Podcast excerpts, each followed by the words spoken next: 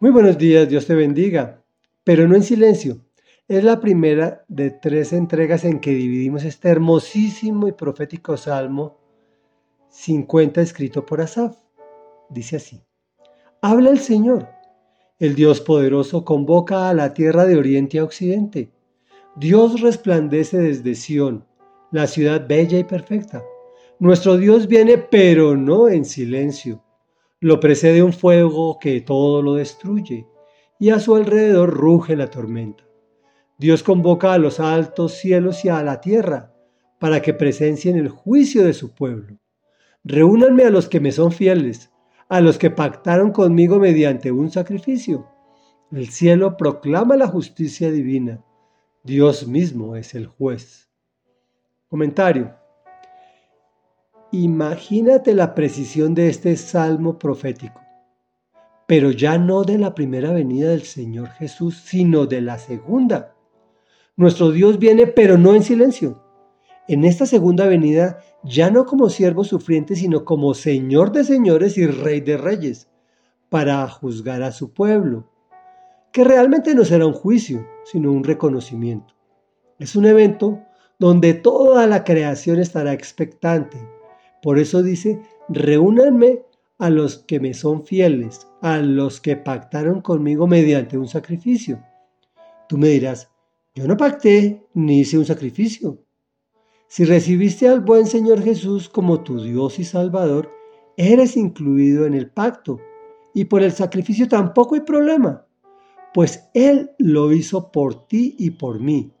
Pues si tú o yo lo hubiésemos hecho, o lo que quisiéramos hacer, no tenemos ni la menor posibilidad de contar con los estándares que el Padre exige. Es decir, no serviría para nada y nos aclara. El cielo proclama la justicia divina. Realmente es la justicia.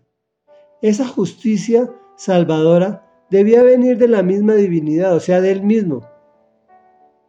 Pues Dios mismo es el juez. Solo te faltaría ser fiel, pero tampoco hay problema. Puedes empezar desde ahora, después de que hagamos la oración de fe, la repitas conmigo al final del, del podcast, pues Él hace borrón y cuenta nueva. Reflexión. Aquí tienes otra oportunidad de recibir al Señor Jesús como tu Dios y Salvador. Oremos. Padre nuestro que estás en el cielo, hoy venimos ante tu presencia, unánimes juntos porque reconocemos que somos pecadores y queremos hacer una oración donde tú vengas a nuestras vidas, a morar en nuestros corazones y a afectar nuestras familias, nuestra sociedad, nuestro país y nuestro planeta. Y con esta sencilla oración que vamos a repetir todos los que estamos escuchando este podcast, te entregamos nuestro corazón. Lo hacemos de forma voluntaria. Por favor, repite después de mí. Amado Padre Santo, reconozco que he pecado, que he hecho lo malo delante de tus ojos. Te pido perdón. Perdóname, Señor, porque yo reconozco hoy a tu Hijo Jesucristo como mi Señor y mi Dios.